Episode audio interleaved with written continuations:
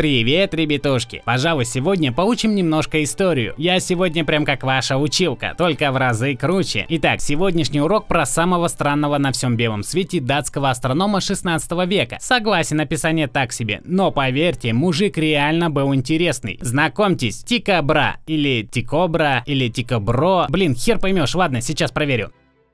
Короче, я сразу сказал правильно, Тика Бра. И сразу можно заметить, что что-то тут не так, да? Он как-то очень сильно похож на двоюродного гомосядского брата Джейми Хайнмана из Разрушителей Легенд. Среди прочего, он прославился тем, что порядка 30 лет собирал астрономические данные одним только невооруженным глазом. Эти данные впоследствии использовали ученые вроде Ньютона. Но если вы думаете, что он как жалкий неудачник только и делал, что сутками топырился на небо, то вы очень ошибаетесь. Во-первых, помимо всей этой астрономической темы, темы, большую часть своей жизни Тика был выдающимся представителем знати, причем настолько, что в 1580 году ему в какой-то момент принадлежал 1% всех богатств Дании. В наши дни люди вроде Берни рассказывают про... Один процент? Дед, я сам 1%. О боже, я каким-то образом облысел еще сильнее. Реально прикиньте, если бы у какого-нибудь современного ученого было столько денег. Стивен Хокинг бы с такими бабками скорее всего превратился бы в Скайнет. Тика был не только звезда зачетом при бабках, но и реально чокнутым. Вот вам история. В годы юности Тика разосрался с одним господином, и их ссора привела к дуэли на мечах, в которой, кстати, он потерял кончик носа. Казалось бы, со временем человек должен чуточку хотя бы поумнеть. Но только не Тика. В зрелом возрасте он снова впутался в дуэль на мечах, только теперь в темноте, и лишился в ней остатка носа. Кстати, может так он и срубил баблишко. Заранее в этот раз застраховал нос на кучу денег и такой, ну кончика я и так уже лишил решился, а обрубок этот мне нахрен не нужен, залезу я еще в одну дуэль. После этого ему изготовили медный протез носа, который он носил до конца своей жизни. Но это только верхушка айсберга его шизанутости. Тика, будучи нереально состоявшимся мужиком, финансово, конечно, мордашки вы пошлые, решил вдруг однажды нанять для своего двора карлика. Ну, чтобы типа тот был его личным карликом. Чувака звали Джеб, и Тика был совершенно уверен, что тот умеет предсказывать будущее. Погоди, погоди, погоди, сейчас, а будет будет видение. Я вижу, я, я вижу, как ты даешь много денег какому-то маленькому человечку. Ух ты, наверное, это буду я. Ну ты Джеп и шутник, черт. Но реально, прикиньте, если бы современный астроном сделал бы что-то такое. Что же, мистер Деграсс Тайтон, какие открытия вы совершили сегодня? Я сделал открытие о себе, Стив. Так.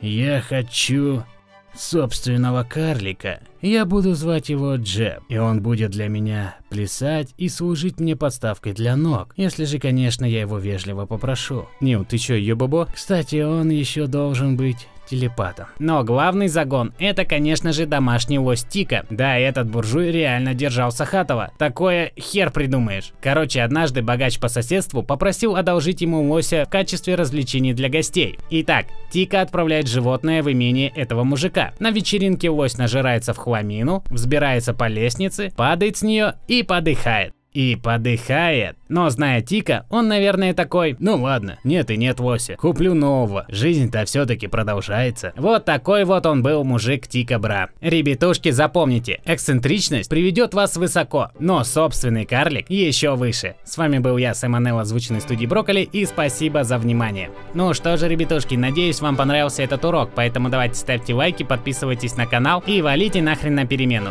И да, не забудьте сделать домашку в виде комментария.